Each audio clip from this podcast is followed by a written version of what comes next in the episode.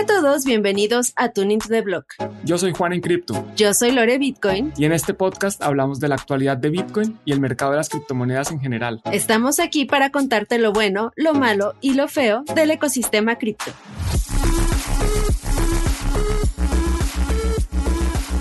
Hola a todos, buenas tardes, eh, buenos días, buenas noches. En el momento en el que nos estén escuchando en este podcast de Tuning to the Block, el día de hoy Igual y les sorprende que yo doy la bienvenida, pero es que en esta ocasión nos toca conocer un poco más de Juan en cripto. ¿Quién es Juan en cripto? ¿Cómo es que llegó a ser Juan en cripto? ¿Y qué detalles nos puede dar de su oscuro pasado? Juan, gracias por concederme esta entrevista y darnos más detalles de quién eres tú para que los escuchas puedan saber un poco más sobre ti. Hola Lore, muchas gracias por la invitación. Un honor estar aquí contigo y con toda la audiencia. aquí en, en tu de blog que jamás habías estado. Una invitación muy agradable, la verdad, sí. Primera vez en un podcast. pues Juan, eh, este, este podcast se nos ocurrió, bueno, este episodio fue para justamente que, que la gente que nos escucha día a día, pero que no conoce realmente quiénes somos, eh, pues nos conozca un poquito más. Juan, tú tienes un background eh, peculiar. Yo diría que incluso podríamos definir tu pasado como un cambio de bandos y quisiera que nos hablaras un poquito de cómo es que era, cómo, y quisiera que nos hablaras un poquito de, tu pasado, de ese pasado que no mucha gente conoce. Y posteriormente te voy a hacer otras preguntas sobre cómo es que hiciste esta transición para ser Juan en Cripto. Perfecto, Lore. Pues yo incluso has mencionado varios temas que, yo a veces toco. Dices el oscuro pasado, que me cambié de bando. Y sí, yo, yo así lo veo. Incluso a veces me presento, no, yo en mi vida pasada trabajaba en banca de inversión. Yo era un banquero, eh, prácticamente eh, la especie que espero eh, acabar en este momento trabajando con, con Bitcoin y todo el ecosistema de, de, las criptomonedas. Y yo empiezo ahí por casualidad. Yo me gradúo como ingeniero industrial y hago una práctica incluso un semestre antes de graduarme en una firma de bolsa, una comisionista de bolsa se llama en Colombia, que se llamaba en su momento Correval. Y ahí empiezo sin saber, empiezo a, investigar sobre acciones, me compro un libro y empiezo a aprender y eso al final pues terminé eh, utilizando los primeros seis años de mi carrera profesional en ese oscuro mundo. ¿Qué crees que opinaría el actual Juan en cripto del, del Juan en cripto del pasado? ¿Y qué pensaría el Juan en cripto del pasado de este personaje que actualmente eres tan, tan diferente a, lo que fue? Bueno, la primera, más bien la segunda pregunta creo que es más fácil. Yo creo que el Juan en cripto del pasado pensaría que, eh, o más bien, Juan Pablo Mejía pensaría que Juan en cripto es un estafador. Eso es lo que yo creo que pensaría en ese momento. Porque es una persona ahí vendiendo ilusiones y vendiendo una moneda de internet. Eso tiene que ser una estafa, no hay de otra. Ese dinero mágico, extraño. Sí, eso fue lo que yo pensé en 2013 o 2012, la primera vez que escuché de Bitcoin. Yo, no, eso es una estafa, una pirámide, eso no sirve para nada, una moneda de internet, puro tiene que ser estafa. Y el Juan en cripto de hoy, ¿qué piensa de Juan Pablo Mejía, el banquero? Pues que era un joven, estaba aprendiendo, descubriendo cosas, aprendió muchísimo, la verdad nunca me arrepiento de esa experiencia que tuve. Eh, hice mucho dinero, me lo gasté todo, todo, todo, absolutamente todo, estudiando después en Londres, que es la ciudad más cara donde he vivido. Pero aprendí muchísimo, conocí muchísima gente y tuve aprendizajes que hoy me han servido para, para saber cómo funciona, por ejemplo, temas de finanzas descentralizadas, cómo funciona el mercado de capitales y de cierta forma el mercado de Bitcoin.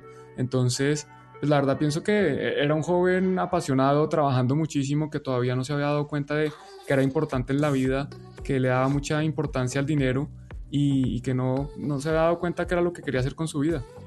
¿Dirías que el Juan en cripto del pasado era un poco ingenuo? Diría que Juan Pablo Mejía era muy ingenuo y yo todavía sigo siendo a veces muy ingenuo. A veces a mí me hablan en, sarcasmo, me dicen una mentira muy obvia y, yo todavía me, la creo porque yo soy todavía a veces ingenuo. Oh, esa parte tierna que, no conocían algunos tal vez de Juan. Juan, em, ¿tú, ¿tú qué piensas que que era como lo faltante de, que tú aprendieras, o sea, estando trabajando en banca, obviamente tenías conocimientos de, de, algunas cosas del sistema, ¿no? Pero hasta donde tengo entendido y por lo que hemos compartido a lo largo de aquella dos, tres años que, empezamos a trabajar juntos, eh, yo tengo entendido que tú empezaste a comprender más las finanzas a partir de que conoces Bitcoin. ¿Qué cosas, qué elementos sientes que Juan en cripto entendió mucho mejor a través de Bitcoin de la banca tradicional? Pues mira, mira que yo siempre eh, cuestionaba la economía más que las finanzas. La economía tradicional nunca me cuadraba. O sea, siempre desde micro hasta macro, cuando yo estudiaba estos temas, yo decía, pero es que no, no puede ser. Esto no puede funcionar así de una fórmula. O sea, yo entiendo que la física funcione con una fórmula, que las partículas se comportan de, de una forma, pero es que las personas somos muy distintas.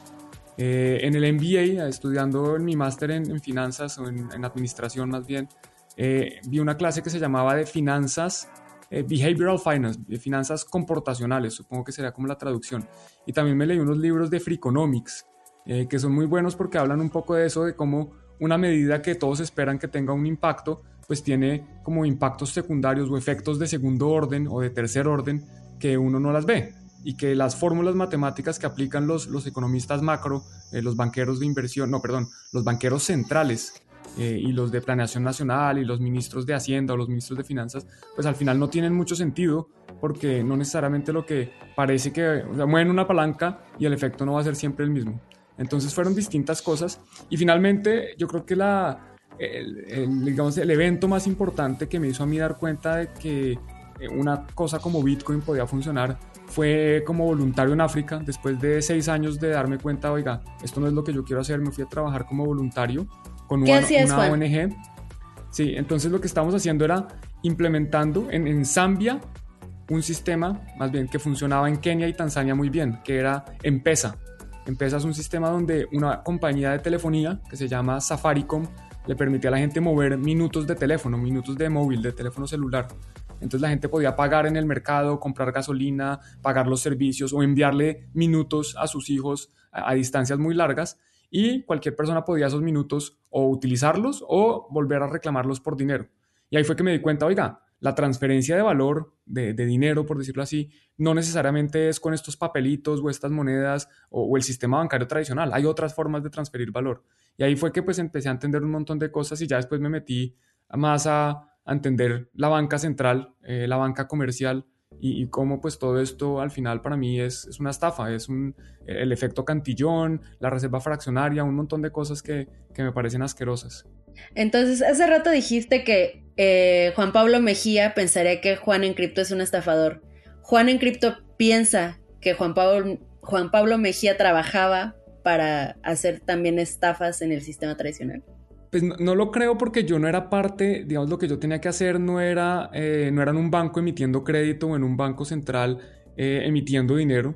Era, yo ayudaba a empresas a hacer transacciones financieras y yo hoy considero que eso todavía pues es, una labor necesaria, se va a seguir haciendo y yo no le hacía nada, digamos, daño a nadie. Eh, y si alguna vez lo hice, no fue con la intención. Entonces, pues si uno se mete en un proyecto y falla y fracasa, pues no necesariamente es una estafa. Puede ser que, oiga, asumió unos riesgos y, se quebró, le salieron mal, pero pues no, no considero que, Juan Pablo Mejía nunca en su vida haya sido un estafador. Muy bien, pero, pero si eras un agente del bando contrario, ¿no? O sea, no, no, no con la intención, ¿no? De, apoyar ese sistema como de, de, una forma en la que creyeras en el sistema, de la forma en la que crees en Bitcoin, pero, pero sí, ¿no? Digamos que sí, trabajaba para el mundo oscuro, pero, pero siento que sí hay una diferencia importante porque, de nuevo, no era, no era un banco, no, yo no custodiaba dinero de la gente, yo no emitía préstamos, yo ayudaba a que transacciones financieras se realizaran. Por ejemplo, si una empresa quería comprar eh, otra empresa o si una empresa necesitaba financiarse para eh, desarrollar un producto, un proyecto productivo o, cosas así. Entonces, de, de pronto estaba un poquito untado pero, pero bueno, vamos, a ver por dónde sigue la entrevista. Juan, eh, mencionaste que tú llegaste a escuchar sobre Bitcoin justamente en, esta, en esta etapa de tu vida, en ese periodo, pero que no hiciste mucho caso, ¿no? Eh, ¿Cuál fue el momento o qué sucedió en tu vida para que tú dijeras, ok, voy a, voy a meterme de lleno a estudiar Bitcoin? O sea, acabas de, mencionar tu trabajo de, de voluntario, ¿no? pero, o sea, ¿cuál fue ese momento que te hizo clic en la cabeza y dijiste, no, definitivamente tengo que aprender y tengo que entender qué es esto?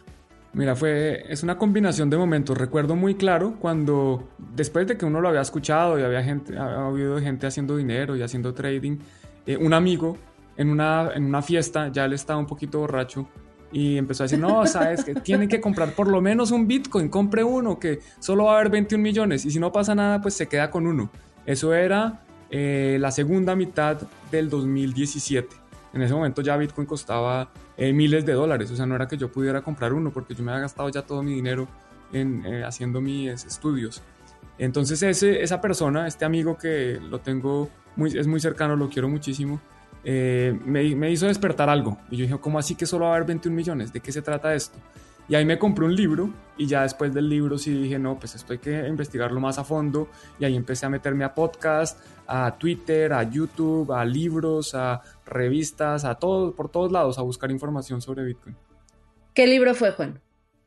Es uno que tengo acá atrás. Se llama, en Inglaterra, se llama Cryptocurrencies, The Future of Money pero en el resto del mundo se llama distinto. O sea que si lo van a buscar, tienen que ir a Amazon UK y buscar Cryptocurrency, The Future of Money, porque en, otros países se llama distinto.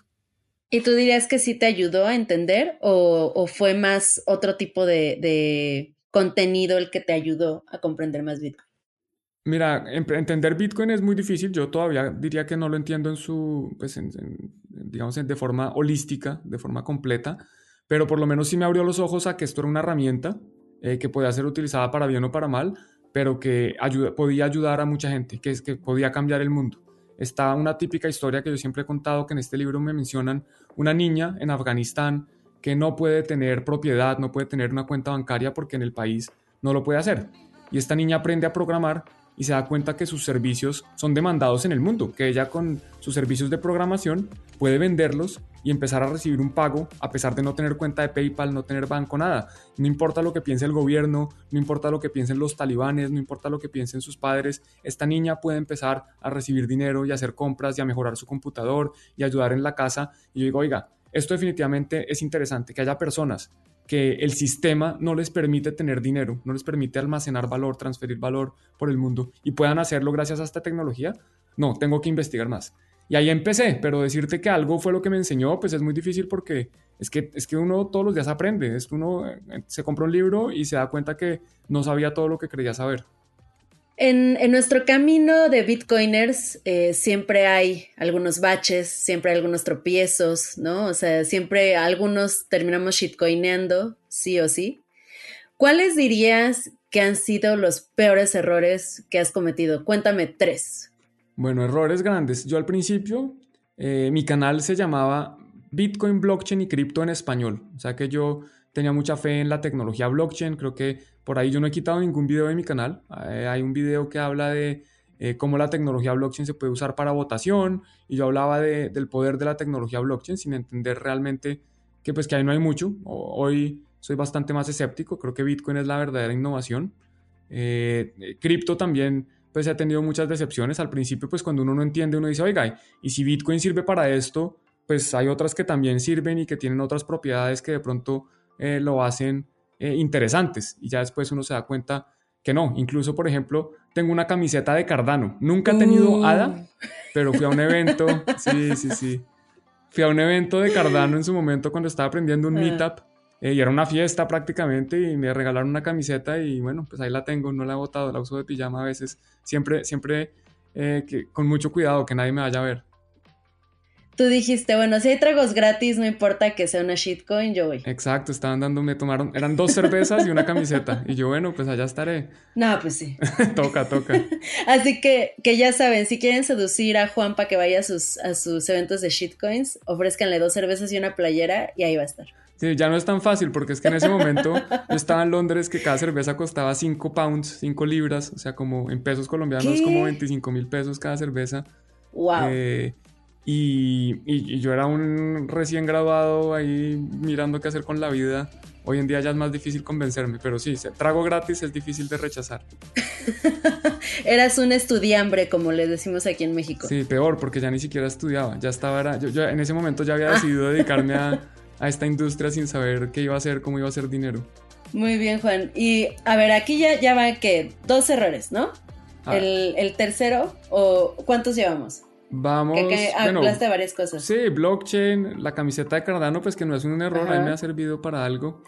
Eh, ¿Qué otro error? Bueno, mi- mira, el primer video que a mí, por el que me pagaron, o sea, el primer video patrocinado, pues ya fue hace, hace unos años, y era promocionando un casino, un casino que recibía Bitcoin.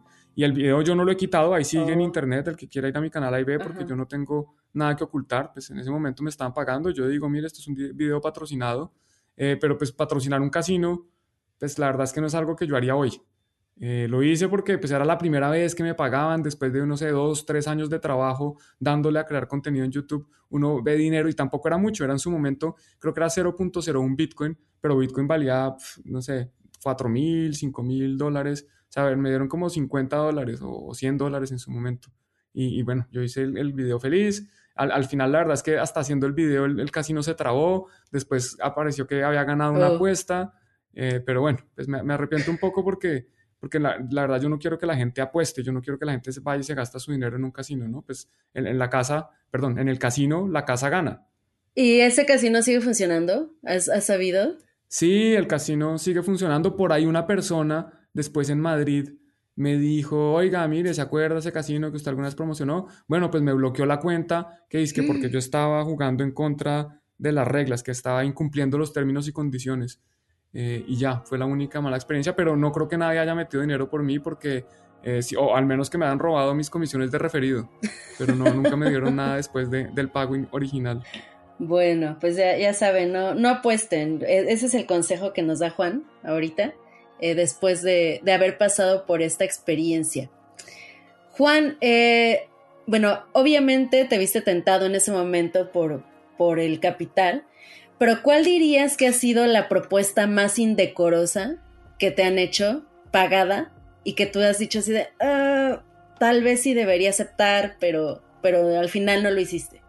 Pues la verdad es que siempre ha sido como muy claro, la verdad. Yo, siempre que me promocionan o me invitan a promocionar, eh, no sé, por ejemplo, minería en la nube o robots de arbitraje o incluso pues, eh, NFTs, que yo sé que hay sentimientos encontrados con respecto a este tema, pues ah, siempre he dicho que no directamente.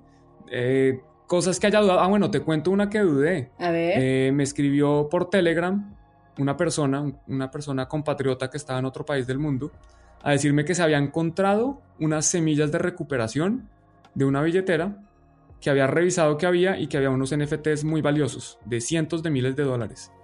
Y que si yo le enseñaba a utilizar Tornado Cash para que él pudiera vender esos NFTs que no eran de él y como decirlo así, lavar el dinero, ocultar el rastro de para dónde se habían ido esos recursos. Esa sí la pensé, esa sí la pensé porque yo decía, bueno, a mí me están eh, contratando Ajá. para que enseñe una tecnología, ¿no? Para que enseñe cómo se utiliza una herramienta. Yo no eh, iba a robar a nadie, Ajá. pero al final después decidí que no porque, pues a ver, si me, si me iban a pagar con dinero robado, o yo no sé si llamarlo robado, se encontró unas llaves privadas, unas semillas de recuperación. Al final preferí no hacerlo. Ok. Eh, yo creo que esa es la propuesta más que, que más me tentó, pero que creo que, que no era correcto haberlo hecho y pues eso fue lo que decidí. La más indecorosa. Estuvo buena, ¿eh, Juan? O sea, estamos acá con confesiones fuertes. Oye, Juan. Sí, sí, sí, no puedo decir el nombre, pero ahí tengo, ahí tengo todo el Telegram. Si, si de pronto esa persona me está escuchando, puede estar tranquilo que no voy a sapearlo, pero pues también que entienda por qué no lo hice. ¿Es alguien conocido o, o no? No, Ah, no, no, es una persona, no, no, no creo que nadie lo conozca. Pues sus amigos.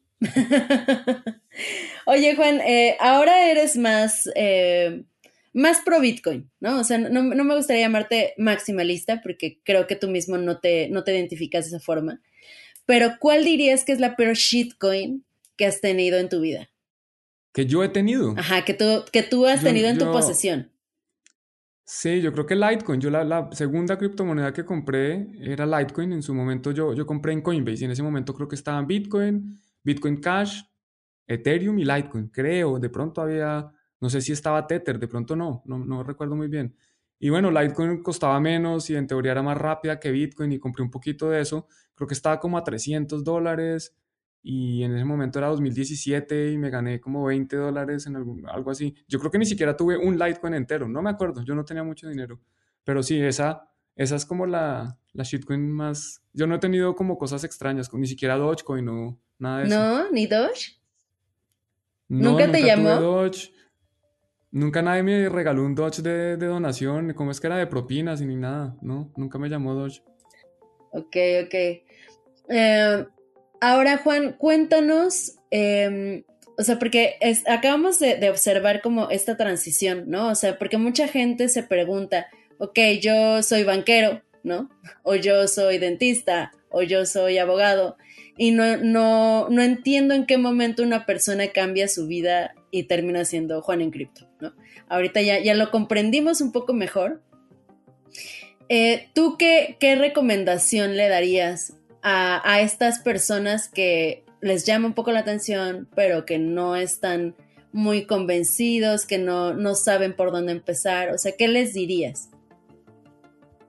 Bueno, yo les diría varias cosas. Lo primero es que no hay que dedicarse tiempo completo a esto como lo decidí hacer yo y como lo decidiste hacer tú y como muchos otros que estamos prácticamente viviendo Bitcoin. Es que yo vivo Bitcoin, yo respiro Bitcoin, yo duermo Bitcoin, yo huelo Bitcoin.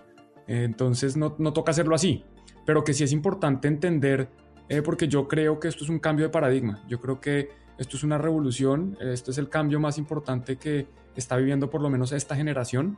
Eh, creo que estamos cambiando el mundo, entonces por lo menos ponerle atención eh, yo creo que estudiarlo, de nuevo, no tienen que retirarse de su actividad actual, pero sí dedicarle unas horas, porque entre más lo entiendan, pues más van a poder beneficiarse de esta tecnología, de, esta, de este cambio eh, social que estamos viviendo. Es que es, es, un cambio en muchos sentidos, es un cambio de la forma en cómo nos organizamos como sociedad, es un cambio en la forma como eh, nos financiamos, cómo transferimos valor y almacenamos valor por Internet, es un cambio pues económico, financiero, social, político, mejor dicho, es un cambio en el mundo.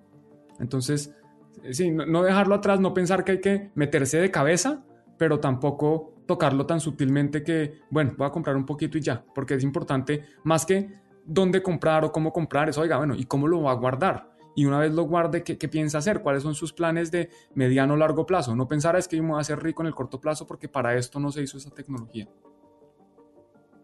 Juan, en, tu camino de, Bitcoiner y de, explicar y de compartir información, eh, obviamente ha, habido gente, yo creo que a todos nos ha pasado que, que no te hace caso o que, o que te rechaza así de plano como la información. Eh, a, mí me ha tocado con familiares, ¿no? O sea, que, que, les he hablado así como, oigan, pongan atención, o sea, miren esto, ¿no? Y que me dicen, no, no, no, eso es una locura. ¿Cuál dirías que ha sido como el peor rechazo que has tenido de, compartir información? ¿O a qué persona te hubiera gustado como poder explicarle y que lo entendiera y, que de plano se negó? Bueno, yo tengo varias experiencias así. Tengo un tío al que le empecé a contar y me dijo, no, eso es una pirámide y cerró las puertas. Y ya hace unos meses, eh, bueno, oiga, ¿cómo es que es eso de Bitcoin? Cuénteme más. ¿Sabes qué? Que siempre sí. Sí, sí, sí, tal vez sí. Eso me pasó. Tuve otro tío que, que más sabio, eh, en pleno 2017, en, el, en todo cerca al, al, pico.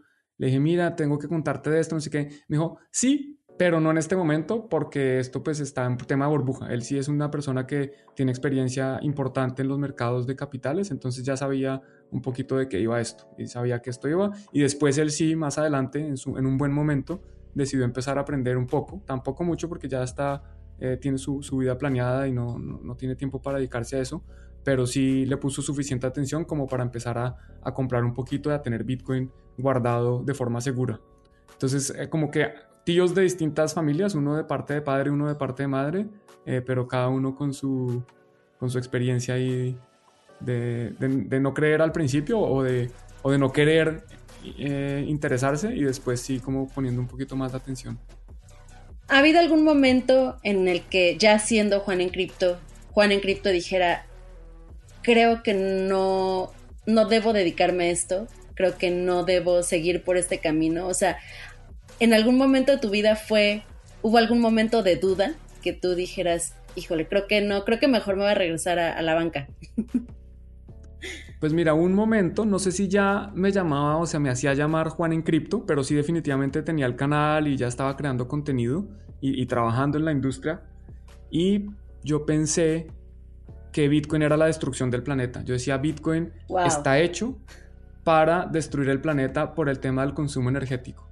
Y hacía mis cálculos mentales y decía, claro, es que esto entre más suba, más energía consume, y entre más energía consuma, pues más recursos va a consumir, y, entre, y la avaricia de la gente va a hacer que esto suba mucho, y entonces se consuma más energía y va a destruir el planeta. Eso, eso lo llegué a pensar. Y de pronto también más recientemente eh, he pensado, oiga, yo, yo si hubiera sabido lo que sé hoy de la importancia de la privacidad, tal vez no hubiera ni siquiera empezado el canal. Es que lo más eh, financieramente lógico para mí habría sido simplemente comprar Bitcoin, dedicarme a un trabajo normal, incluso volver a banca de inversión y, comprar Bitcoin con todos los recursos. Así ya estaría millonario. Eh, porque es pues que nosotros los que creamos contenido sabemos que esto no es tan fácil, que la gente a veces uno lo ve en YouTube y piensa que no, este, este se hizo millonario y ahora está aquí eh, vendiéndonos su, su, moneda o lo que sea. Eh, para nada, eso es durísimo. Al principio lo que les decía, en mi primer video nunca a mí me habían pagado y me pagaron un poquitico para promocionar un casino y acepté porque es duro. Entonces sí, hubo esos dos momentos. Uno que pensaba que, que Bitcoin no era por ahí y lo otro que dije, ah, ¿para qué me dediqué a esta cosa? Pero pues ahí sigo y, y creo que es una labor importante también. La verdad es que creo que alguien tiene que hacerlo. Es como un sacrificio de cierta forma. Es un sacrificio que decidí hacer, es como mi granito de arena. Yo creo que estoy contribuyendo al cambio. Cuando hablamos de Bitcoin como revolución, yo creo que nosotros somos como esos caballitos de batalla que vamos al principio eh, somos como la, primera línea de, esta revolución, o la segunda, porque ya yo aprendí de mucha gente muy importante, eso sí, eh, yo no soy el primero ni mucho menos. Juan, eh, ¿hay alguna persona que tú admires eh, actualmente o en tu camino que dijeras, más bien, que, que, puedas decirnos, esta persona es de la que más he aprendido o estas personas mencióname algunos nombres de, la gente que te ha inspirado y de la gente que has aprendido más. Mira, definitivamente, y creo que comparto este sentimiento con muchas personas. Creo que Andreas Antonopoulos fue una de las personas de las que yo más he aprendido eh, en la vida. Pues es que ese, ese, tipo es un genio, muy generoso con su conocimiento y muy conocedor de Bitcoin. Yo creo que si uno dice, oiga, en Bitcoin hay expertos, los puedo contar con las dos manos y uno es Andreas Antonopoulos. No solo porque entiende la tecnología, que estoy seguro que hay unos que la entienden mejor, sino porque la puede explicar y entiende otras implicaciones de Bitcoin que no son solo la tecnología. Él entiende un poco de, temas financieros, de temas económicos, de temas sociales, eh, de teoría de juego. Entonces yo creo que definitivamente si tuviera que decir una persona, eh, sería Andreas Antonopoulos. Muy bien, eh, ya, ya estamos casi por cerrar esta entrevista, Juan. Ya nada más tengo dos preguntas más, pero quisiera que me contaras cuál ha sido tu mejor experiencia a partir de que empezaste en este mundo de Bitcoin. O sea, ya sea como una cuestión, no sé, personal, pude lograr esto, este, o conocí a tal persona, o estuve en tal lugar, o tal reunión. Eh, ¿Cuál dirías que, es ese momento más mágico y, y padre que has vivido? Mira, yo creo que para mí cuando estaba grabando el documental, cuando empecé a grabar el documental Revolución Bitcoin y fui a El Salvador, que fue el primer destino donde empezamos a grabar, y llego a la BitConf y empiezo a ver en persona a tantas otras personas que había visto antes en la cámara o en Twitter. Eh, me encontré contigo, me encontré con Javier Bastardo, me encontré con Diego Gutiérrez, me encontré con un montón de gente que yo veía eh, muy pues como lejana, ¿no? Nunca nos, habíamos visto en persona, a pesar de que hubiéramos conversado varias veces. E, ese momento fue muy especial y también ver que, que personas se acercaban sin yo conocerlos a saludarme y a darme las gracias por el contenido que hacía y a decir oh. que explicaba muy bien. Y no, mejor dicho, ese, ese momento para mí fue muy, muy especial, el de llegar al Salvador, la BitConf y encontrarme con todos estos Bitcoiners y esta energía de gente que, que la mayoría creen que están cambiando el mundo. Yo creo que son muy pocos los Bitcoiners que ya tienen algo de experiencia que dicen, no, es que yo estoy aquí para hacerme millonario, para forrarme y listo. Entonces esa, esa yo creo que ha sido la mejor experiencia que he tenido. Qué bonito, Juan. Se me salen las lágrimas, ojo. ¡Ay, qué lindo!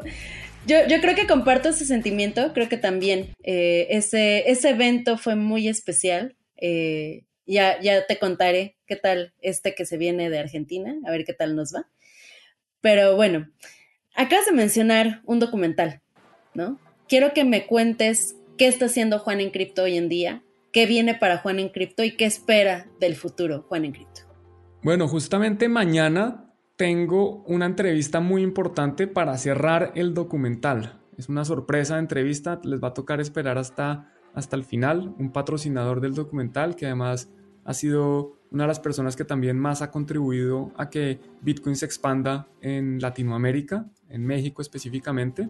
Eh, el documental es el proyecto que yo creo que más pasión le he puesto en la vida. Es, es, eh, es mi bebé, es la verdad. Oh. Yo creo que cuando esto salga, ahí sí voy a llorar, porque oh. llevo trabajándole cerca de año y medio, en realidad más de dos años, si uno cuenta desde el principio, desde que empecé a armar el equipo y todo. Es un documental que la idea es mostrar distintas visiones de Bitcoin, distintas personas que, que viven Bitcoin, que de nuevo, como hablábamos, lloran Bitcoin, respiran Bitcoin como tú, como eh, BTC Andrés, como Juan Bitter o Juan Rodríguez, como Javier Bastardo, que desafortunadamente creo que no va a poder salir porque cuando lo grabamos había mucho ruido de fondo.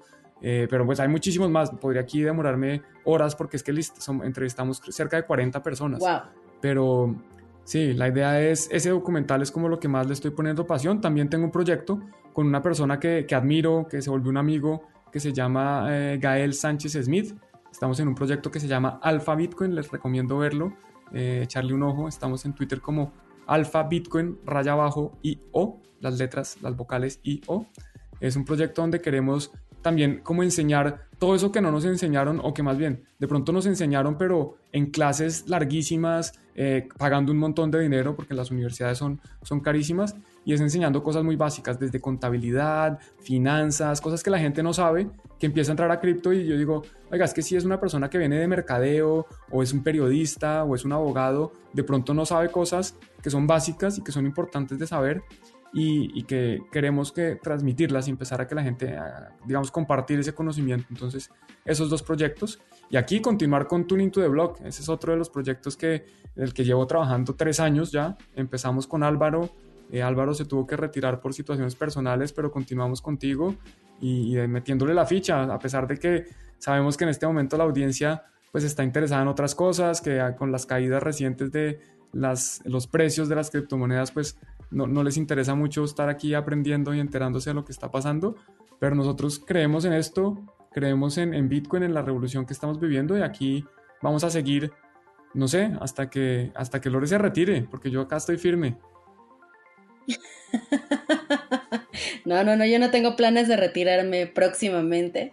Eh, tal vez, ¿no? En la vejez, quién sabe, o igual y continuamos ya unos viejitos ahí en la pantalla virtual. En el metaverso. Tal vez eh, en el Neurolink. Exacto, en el metaverso ya como de 80 años. Vamos a seguir aquí dándole con todo. Juan, eh, ya por último, para cerrar esta entrevista, ¿qué le dirías a Juan Pablo Mejía desde este punto de tu vida? ¿No? O sea, ¿qué consejo le darías? ¿Y qué consejo le darías a las personas que, nos escuchan el día de hoy? Yo creo que, que escuchen a su hermano cuando les diga que, que, si compran Bitcoin y no le digan que es una estafa, que es una pirámide, que eso no sirve para nada, que es una moneda de Internet. No, hablando en serio, que, se cuestionen un poco más las cosas. Yo, yo siempre, de nuevo, me cuestioné la, economía, siempre decía, pero esto no puede ser, esto no funciona, esto no me cuadra, esto no va. Y, y, sí, es que realmente no cuadra, es que realmente no funciona, es que realmente este sistema está hecho para fallar, es una pirámide, eh, las, las, pensiones, les digo ya, nadie de los que me está escuchando va a recibir ni un peso de sus pensiones en el futuro. Entonces tienen que pensar en cómo van a sobrevivir como cuando sean viejos y no va a ser, de nuevo, no va a ser dependiendo de los gobiernos. Los gobiernos están en una crisis, los estados están en una crisis. Yo creo que estamos muy cerca de ver eh, su colapso o una transición importante. Entonces, eh, que se cuestionen eso y que aprendan de, lo que viene, del futuro o del presente ya. Eh, yo creo que aprender de Bitcoin, de nuevo, no les estoy diciendo que compren, no les estoy diciendo que inviertan, que pongan todo su dinero, ni mucho menos, sino que aprendan, que, que lo entiendan y que vean cómo esto puede cambiar su vida para que tomen las decisiones que consideren adecuadas. Muy bien, Juan, pues muchas gracias por habernos compartido cosas tan, tan personales, eh, confesiones interesantes. Eh, espero que los que nos estén escuchando hayan aprendido un poco más de lo que es tomar un camino bitcoiner, como lo hizo Juan, cómo cambió su perspectiva y su vida en general. Y pues que nos dejen en los comentarios, en redes sociales, qué pregunta le hubieran hecho ustedes a Juan en Cripto en este podcast, en este episodio especial, para conocer un poco más de su vida. Recuerden seguirnos en redes sociales, arroba tuneblog, arroba lorebitcoin, arroba Juan en. No se pierdan los lives de los días lunes donde hacemos análisis de noticias todas las semanas. Y Juan, no sé si quieras eh, invitarnos a alguna otra cosilla por ahí. Lore, no, agradecerte por esta entrevista. De verdad que es la primera vez que tocamos temas como tan personales. Siempre era más hacia, hacia cripto, bitcoin, de pronto algo de finanzas y economía, pero hoy tocamos algunas confesiones. Yo creo que nadie sabía que yo tenía una camiseta de, de Cardano. y que dormías con ella todas las todas noches. Todas las noches. Muy bien, Juan. Juan Cardano Lovers. bueno, pues nos despedimos de ustedes. Juan en Cardano. Ya se va a cambiar el nombre. Vayan a, seguir a Juan en, Cardano. no es cierto. Muchas gracias por escucharnos y nos escuchamos a la próxima. Hasta pronto. Bye.